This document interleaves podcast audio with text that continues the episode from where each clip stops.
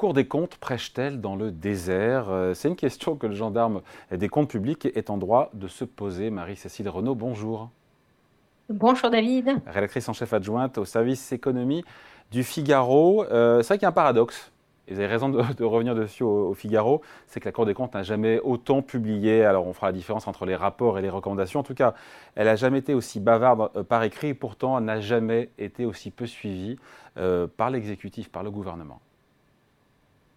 Alors, euh, je voudrais rappeler d'abord pour nos, pour nos auditeurs à quoi sert la Cour des comptes. La Cour des comptes, elle a une mission principale, c'est de s'assurer du bon emploi de l'argent public et d'informer les citoyens.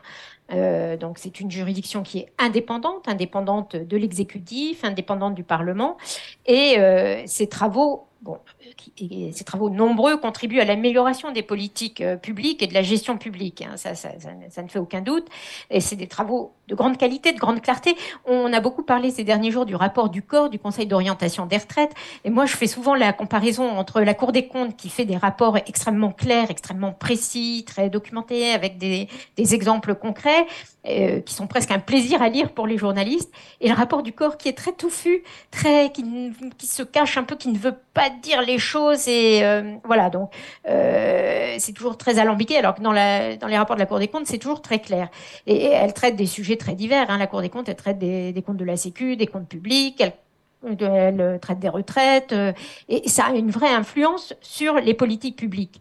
Elle tire souvent la sonnette d'alarme, elle, tire la sonnette d'alarme aussi sur des sujets très précis, par exemple sur le, le budget des JO qui, qui explose, euh, sur la qualité des prud'hommes. Vous voyez, il y a une multitude de sujets, de choses très très vastes à des choses beaucoup plus anglais et plus précises.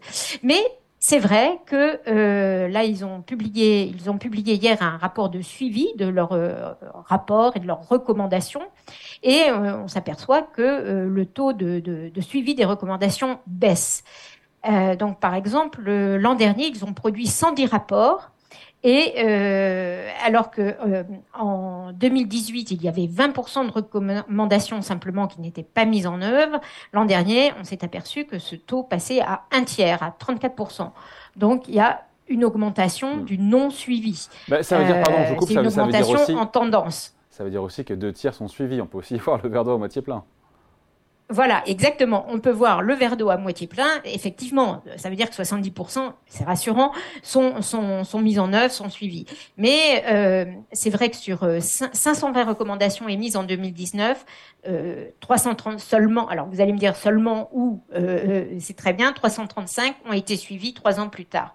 Donc voilà, c'est bien sûr on peut, mais c'est vrai qu'on y a quand même 70% des recommandations qui sont euh, suivies, mais il y a une, euh, une baisse en, tendance. Donc, euh, la Cour elle-même, hein, dans, son, dans son rapport, s'alerte de la baisse sensible du taux de recommandations qui sont complètement ou partiellement suivies. Comment elle explique Alors, il y a des explications. Ouais. Comment on l'explique? Alors, il y a eu d'abord bon, l'effet de la crise Covid qui a perturbé les entreprises, donc elles étaient focalisées sur la, gestion de la crise et elles ont eu moins de, capacité à mettre en œuvre les recommandations de, la Cour, à mener des changements d'ampleur dans, leur organisation. Mais comme vous le soulignez, David, c'est aussi le fait que la Cour devient de plus en plus prolixe. Elle publie de plus en plus de, rapports et donc elle formule de plus en plus de, recommandations. Euh, il y a eu 82 rapports en 2019, alors qu'il y en avait eu 65 en 2018. Et euh, ce travail, cette, euh, cette capacité à produire des rapports devrait continuer à augmenter, car Pierre Moscovici, le premier président de la Cour des comptes qui a succédé à Didier Migaud en 2020, s'est engagé, à publier euh, l'ensemble des travaux menés par la Cour des comptes. Donc, il devrait continuer à y avoir euh, toujours plus de, rapports. Et euh, donc, dans le Figaro, effectivement, Julie, Julie, Ruiz, dans un article, nous explique que cela a deux effets. D'une part, plus il y a de recommandations, plus il y a risque qu'elles soient peu pertinentes ou mal formulées ou difficiles à mettre en œuvre. Et puis, ben, vous savez bien, hein, plus la parole est rare, plus elle est d'or. Euh, et inversement, plus on parle, plus ça peut désacraliser la parole. Donc, euh, voilà. Mais euh, c'est paradoxal parce que la Cour des comptes jouit d'une grande, d'une grande appréciation, d'une grande notoriété, et pas simplement auprès des, des instances politiques, mais aussi auprès du grand public qui a confiance dans cette institution. Euh, Après, euh, juste, Marie-Cécile, on se pose la question évidemment de savoir quels sont, quels sont les types de recommandations qui restent lettres mortes. Est-ce qu'il y a des domaines particuliers, des secteurs où voilà, les moins écoutés que d'autres? Alors, il est sûr que euh, les grandes réformes structurelles qui sont prônées par la Cour des comptes sont plus difficiles à mettre en œuvre que les euh, réformes de gestion. Quand c'est des réformes de, de, gestion, d'organisation, euh, que sais-je, à la RATP ou à, la SNCF, c'est plus facile à mettre en œuvre que des grandes, des grandes recommandations de politique publique sur baisser la dette ou rétablir l'équilibre des comptes sociaux. donc, nature, les recommandations sont plus ou moins faciles à, mettre en œuvre.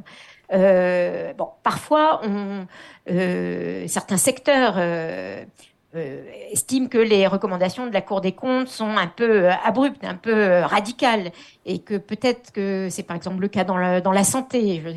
les rapports dans le domaine de la santé, que ce soit sur l'hôpital ou sur la médecine de ville, ça fait souvent hurler les professionnels. Et peut-être si les, les, recommandations de la Cour étaient moins, moins radicales, elles seraient peut-être plus faciles à mettre en œuvre, si elle était plus adaptée aux réalités de terrain. À chaque fois, chaque fois que la Cour des comptes publie un rapport, tire la sonnette d'alarme, bon, les, les, professions, les secteurs visés, les professionnels visés euh, euh, dénoncent une méconnaissance de leurs euh, contraintes réelles et, des contraintes de terrain. C'est toujours la difficulté. Mais je le souligne, la, la, Cour des comptes fait vraiment un travail de fond et très important qui influence les politiques publiques et qui, qui, qui les impacte. Bon, et on termine là-dessus, Marie-Cécile. Il y a des recommandations, encore une fois, qui sont plus suivies que d'autres. On parle de celles qui le sont moins, celles qui le sont plus, dans les exemples qu'on peut avoir là. Euh, ah, c'est très variable, euh, très variable. Euh, le problème, c'est que les recommandations de la, de heurtent aux contraintes, aux contraintes je pense au rétablissement des comptes publics euh, ou sur les, sur les retraites. Euh, souvent, il y a un cheminement. la Cour a aussi cette capacité à peser sur le débat public, c'est-à-dire à jeter un, sujet dans le débat qui n'est peut-être pas suivi immédiatement. Les recommandations ne sont peut-être pas suivies immédiatement, mais au moins le sujet fait son chemin. On repense par exemple à, tous ces rapports qui ont été faits sur les, sur les retraites, sur la nécessité de réformer les retraites. Et vous voyez, on y est venu cette année avec la réforme de 2023. Qui nous a dit le corps ne sera pas suffisante pour arriver et la boucle est bouclée à l'équilibre en 2030. Eh oui, eh oui, comme quoi. Mais où en serait-on si la réforme n'a pas été faite? On peut aussi Il faudra y revenir, ah, mais heureusement que la réforme a été faite, parce que sans la réforme, euh, ce serait encore pire. Il faudra revenir sur le métier. Bon, bah écoutez, merci beaucoup. Explication signée Marie-Cécile Renaud, rédactrice en chef adjointe au service éco du Figaro. Merci. Merci, à bientôt. Bonne journée.